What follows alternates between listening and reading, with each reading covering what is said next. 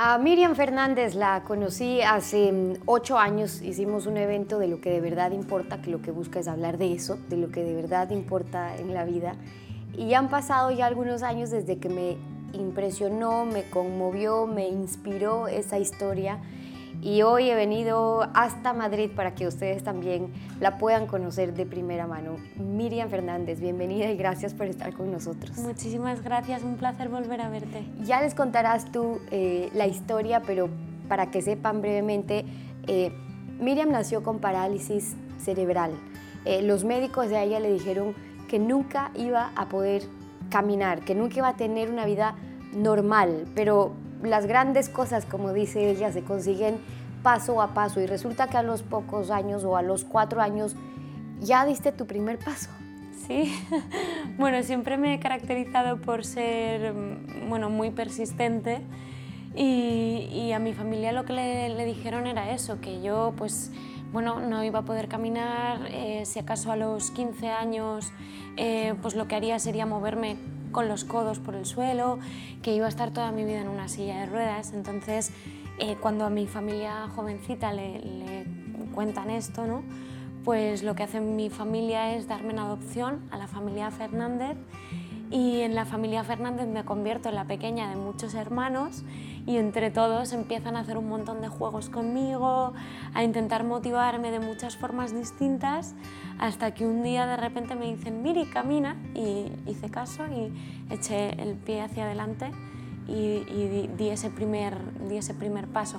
Nadie se lo esperaba, pero, eh, pero bueno, al final mi familia lo que, lo que quería era intentarlo, luchar y, demostrarle a ese médico que, que al final a la hora de emitir el diagnóstico solo tuvo en cuenta la parte más científica del asunto, ¿no?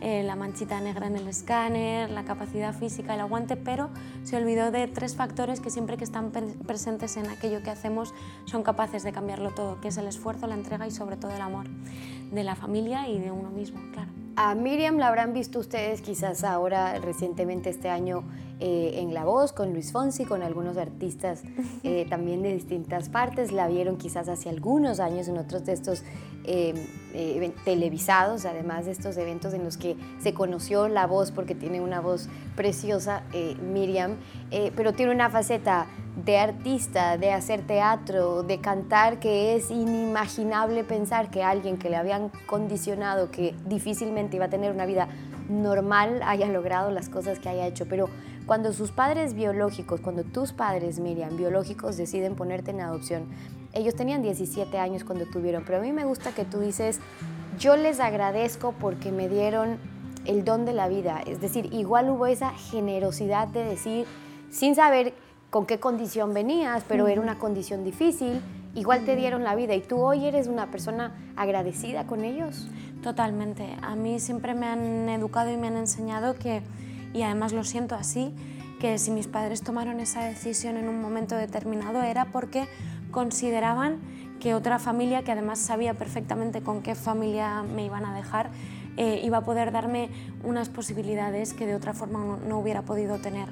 No solo me regalan la oportunidad de vivir, eh, porque cuando mi madre se queda embarazada estaban en unas circunstancias muy complicadas, aún así ella decide seguir hacia adelante con el embarazo y una vez me tienen y me detectan la parálisis cerebral, ya es cuando toman esa decisión de, bueno, la hemos dado la oportunidad de vivir, pero ahora vamos a, entregarla a una familia que sí que tenga todos esos medios, que sí que pueda cuidarla, quererla y, y es por eso por lo que creo que, me regalaron una vida nueva dos veces, ¿no? Y estoy muy, muy agradecida siempre. Es mejor, dice Miriam, es mejor tener alas para volar que las piernas perfectas. Eh, tú has logrado lo que has querido, has llegado con tu música, con tus palabras a miles, es que son miles de personas alrededor del mundo. ¿Cómo superaste tú tus propios miedos, porque Miriam dice, a los miedos hay que mirarlos de frente. Sí, sí, sí. Bueno, pues eh, creo que la parálisis cerebral más importante que existe no es la que tenemos muchas personas en el mundo que nos dicen, bueno, este es el diagnóstico, la parálisis cerebral, ¿no? Yo creo que la parálisis cerebral más importante y la que más nos limita a todos, tengamos la condición que tengamos, es el miedo, porque al final es el que te paraliza de verdad para, para hacer aquello que quieres y, para cumplir tus metas. ¿no? Y al final, bueno, pues hubo un momento de mi vida muy importante en el que a los 10 años, más o menos, después de haber pasado una etapa importante de bullying y de acoso escolar en el cole, que me di cuenta mm, de que, bueno, eh, si, si, quería que cambiara la realidad, si quería que los demás me aceptaran, si quería empezar a vivir mi vida eh, de una manera plena, la primera que tenía que mirarse al espejo y, y, preguntarse si lo que veía le estaba gustando era a mí, ¿no? y la primera que tenía que, que, entender que una discapacidad era simplemente una circunstancia más y que no tenía que darle tanta importancia y tenía que, que aceptar lo que tenía y tomar la decisión de ser feliz, al final era una decisión propia. Y cuando te das cuenta de eso, de, que el primer cambio y el más importante depende de ti, ya es cuando eres capaz de empezar a tener confianza en ti mismo, de empezar a tener sueños, metas, aspiraciones, ganas de luchar por las cosas de verdad, ¿no? Y, para mí ese fue el cambio. A los 10 años que yo me planteo todo esto y digo, me estoy preguntando el por qué no puedo caminar, por qué no puedo ser como los demás, por qué tengo que tener esta circunstancia, pero se me está olvidando el para qué, el para qué soy así, si, si tengo que ser así, para qué sirve. Y en ese momento que, que decido cambiar la mentalidad, decido que, que, voy a ser feliz y decido que voy a cambiar el llanto por una sonrisa, ¿no? Eh, cada vez que un compañero se meta conmigo, en vez de llorar, voy a sonreír, a partir de ese momento todo cambió. Yo haría eh, lo que le tocó vivir a Miriam en el colegio, ahora lo llamamos bullying, pero eh, que, que, ha existido siempre, es decir, y que sigue existiendo, no en los niños, sino esas relaciones interpersonales tóxicas que puede existir incluso entre personas que a la larga te hacen daño, que, que, que dañan tu alma pero lograr ese proceso de aceptación por todo aquello que a ti te criticaban, porque estabas en un colegio donde tu condición era motivo de burla, era un, motivo de risas. Y, y, a Miriam le costaba mucho ir al colegio, levantarse y tener voluntad de decir, bueno, voy otra vez al colegio y a ver qué me dicen hoy los compañeros. Hasta que llega un día de aceptación de esto es lo que soy, pero cómo llegar a ese punto, porque lo comparo yo con gente que hoy nos puede estar viendo que tiene 50, 60 o 40 años, pero que le cuesta tanto aceptarse como lo que es. Claro, pues eh, el proceso empezó porque ya eran muchos años en los que yo vivía con ese miedo, sin esas ganas de ir al cole, entonces eh, pasó tanto tiempo con esta realidad y, con ese no voy a ser yo misma, o sea, yo me convertí poco a poco en una persona pasiva, incapaz de mirar a los ojos de la gente, incapaz de devolver una sonrisa, entonces ya eh, llevaba tanto tiempo así que hubo un día que, que, un profesor dijo, bueno, prepararos alguna actuación para los compañeros y a mí que siempre me había gustado muchísimo cantar, digo, ya está, esta es mi oportunidad de prepararme una canción para mis compañeros y si lo hago bien, igual mmm, gano la amistad de alguno. ¿no? Entonces, ese día que yo me había preparado la actuación durante muchísimo tiempo, cuando ya por fin están todos mis compañeros y la música empieza a sonar, veo que de repente, justo al empezar a cantar, uno de ellos desenchufa la mini cadena, otro sube y baja el volumen. Lo intenté cantar tres veces y no fue posible. Y ese fue el único día de mi vida en el que yo me fui a mi casa sin haber siquiera empezado la canción, sin haberla terminado. ¿no? Y ese día para mí fue muy importante porque dije, si lo único que me hace feliz en el día a día es encerrarme en mi habitación y cantar y ahora que canto un poco para, para otras personas, eh, incluso esto, que es lo más importante para mí, también se ve dañado, el tema de, de la música, pues como que tocas fondo y al final tocar fondo siempre sirve para, para tomar impulso e ir hacia arriba. ¿no? Y en ese momento que yo llego a mi casa, después de ese día tan complicado, y no pongo la, música en mi habitación como solía hacer siempre, que ponía todos los peluches en la cama y sentía que eran mi público. Ese día no quiero cantar, ese día lo único que, que me da es por mirarme al espejo y, y, hacerme muchas preguntas. Pero llego a ese proceso después de mucho tiempo sabiendo que algo en mi vida tenía que cambiar y que por más que lo intentaba no, no eran mis compañeros los que hacían ese cambio.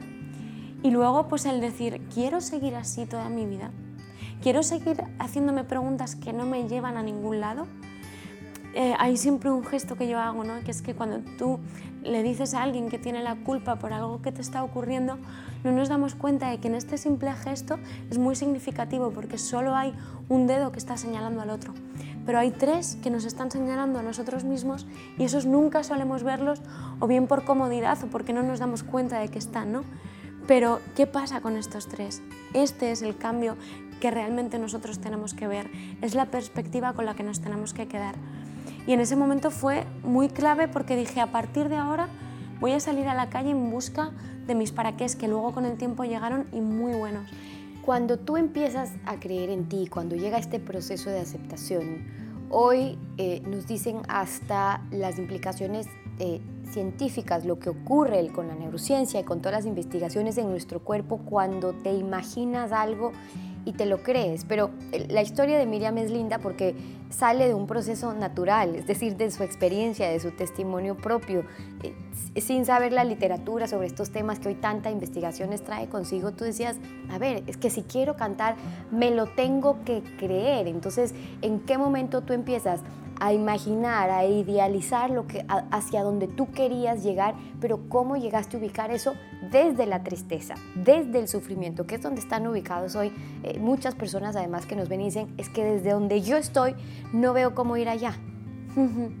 Pues sobre todo también dándole muchísima importancia a la familia a todo aquello que me habían enseñado desde pequeña, porque por ejemplo mi, rehabilitación consistía en que intentaban sostenerme de pie y en esos dos segunditos que yo me mantenía sola, eh, la fisioterapeuta me, empujaba y yo me caía. Y otra vez y otra vez. Y al final todo eso que la importancia de, no solo de levantarse sino también de aprender a caer de colocar el cuerpo, la mente y el corazón para, para afrontar esa caída, esa frustración, todo eso mi familia me lo había estado enseñando desde pequeña y en ese momento comprendí que, esa fortaleza estaba dentro de, de, mí, ¿no? Pero es que cada persona tiene la fortaleza dentro de sí misma. Entonces, pues bueno, a raíz de ese cambio de mentalidad dije, no solo tengo que aceptarme, sino tengo que ir más allá. ¿Qué es lo que me gusta hacer? ¿Qué es lo que me hace feliz? Eso nos lo tenemos que plantear cada día y tenemos que elegir el camino acorde con aquello que nos haga feliz, por muy difícil que parezca. A mí, por ejemplo, siempre me he caracterizado porque la gente de alrededor, o bien por sobreprotección o bien por miedo, te dicen no lo hagas, no te dediques a la música, ni a la interpretación, ni a esto, porque en tu condición te van a salir muy pocos papeles como actriz o el mundo de la música es muy complicado y al final dices, te vuelves a hacer la pregunta, ¿qué es lo que quiero hacer? ¿Cantar me hace feliz? Pues tengo que, que, que hacer cualquier cosa para que esto pueda, pueda surgir, ¿no? Entonces, pues bueno, al final si hoy llevo ya 10 años dedicándome a la música, eh, voy a sacar mi segundo disco, estoy en una compañía de teatro desde hace muchos años, haciendo mucho trabajo al año, y, con el libro y con un montón de, proyectos más, es porque en ese momento, por mucho que la gente me dijera no lo hagas, como desde pequeñita no vas a poder caminar, yo siempre he abogado por ese sí, porque al final confío y considero que, que dedicarse a lo que nos hace felices es lo más importante. Y dedicarse a lo que le hace feliz a Miriam le ha permitido, solamente este año está sacando su nuevo libro, eh, sigue cantando en la voz, está haciendo sus giras eh, teatrales, imparte conferencias, no solo en España, sino alrededor del mundo, motivacionalmente inspirando a miles de jóvenes a ser felices, a creer en que pueden ser felices y que existen otros caminos. Tú te preguntaste y decías, Miriam, por muchos años me pregunté por qué a mí, ¿no? Y, solemos preguntarnos siempre en todas las cosas que no nos gustan, pero, pero ¿por qué a mí tal o cual cosa? ¿Qué le dirías tú hoy a esas miles de personas, de miles de almas que se preguntan por qué a mí en las distintas circunstancias que tienen, para empezar a cuestionarse más bien, ¿para qué? ¿Para qué Dios, si creen en Dios, o para qué la vida nos permite, como te permitió a ti, vivir ciertas condiciones que después entiendes el para qué solo a lo largo de los años? Totalmente. Bueno, pues yo diría que para empezar, el para qué siempre es algo muchísimo más productivo, muchísimo más motivador y, muchísimo mejor, porque al final sabes que va a ser para algo y desde mi experiencia siempre, absolutamente siempre, en todas las circunstancias complicadas que han ocurrido, ya me quedo tranquila porque sé que es para algo. Entonces, aunque en el momento no lo vea, aunque en el momento no sea capaz de descubrir lo que me está pretendiendo enseñar la vida, como sé que llega porque lo he ido comprobando, eh, siempre, siempre, siempre, al final las cosas se afrontan desde la tranquilidad.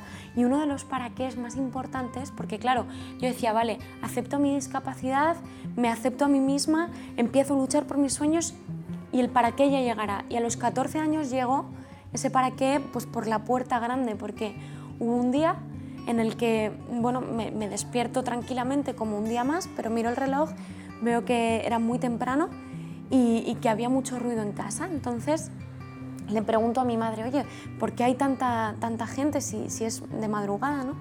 Y me dicen, bueno, porque a tu padre se lo están llevando en la ambulancia, que le ha dado un infarto cerebral, toda mi familia se fue con mi padre al hospital ese día y menos mal que una de mis hermanas, que es enfermera, y mi madre volvieron por la tarde a descansar, aunque después de comer volvían otra vez al hospital para estar con mi padre, porque esa misma tarde, en el postre, y además lo recuerdo perfectamente, recibimos una llamada de mi hermana Rocío, que es otra de mis hermanas, y no entendíamos lo que nos quería decir, no sabíamos, eh, como que no, no vocalizaba bien.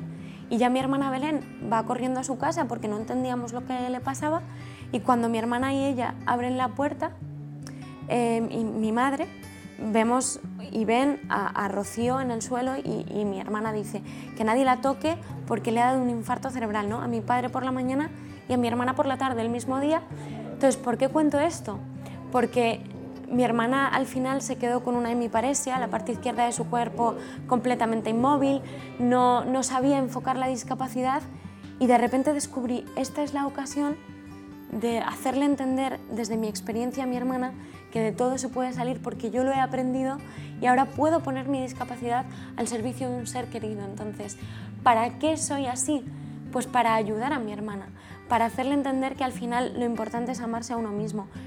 Porque ella me decía, es que los médicos mm, me han dicho que no voy a poder caminar nunca, que no voy a poder llevar una vida normal y yo lejos de sentir pena por ella, al contrario, le decía, ¿qué me dijeron a mí los médicos cuando me pasó lo mismo que a ti? Estas palabras, ¿qué he hecho yo? Yo puedo, tú vas a poder. Yo soy una Fernández, tú eres otra Fernández. Entonces veías cómo mi hermana se secaba las lágrimas y ese llanto lo convertía en una sonrisa. Y dices, al final todo se puede mirar desde muchos prismas distintos. Y lo que puede parecer una barrera personal se puede convertir también en nuestra fortaleza más importante. Miriam dice, y con esto cierro, que ella no cambiaría nada de lo que le ha pasado. Si tú le preguntas si quisieras quitar ese andador de su vida, Miriam contesta que no, que lo volvería a vivir tal como lo ha vivido hasta ahora.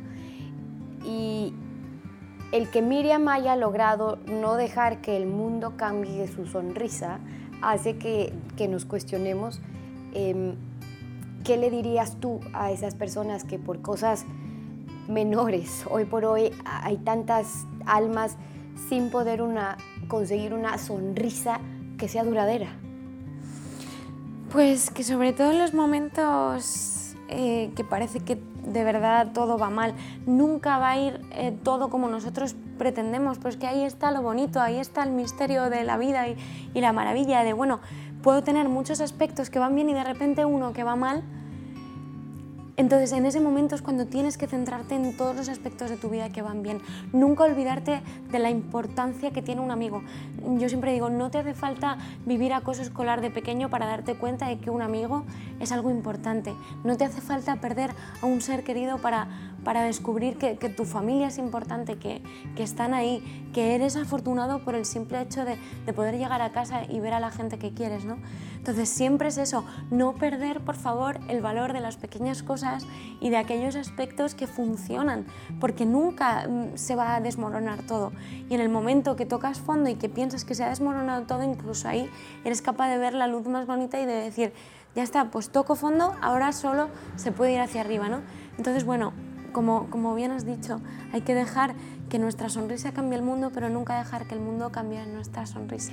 Y ese es el testimonio de Miriam Fernández acompañándonos hoy en esta búsqueda de sentido con su historia, siempre inspirador, enriquecedor conversar contigo. Gracias Miriam por habernos Muchísimas gracias y un placer volver a encontrarnos. Y con ustedes será hasta la próxima oportunidad.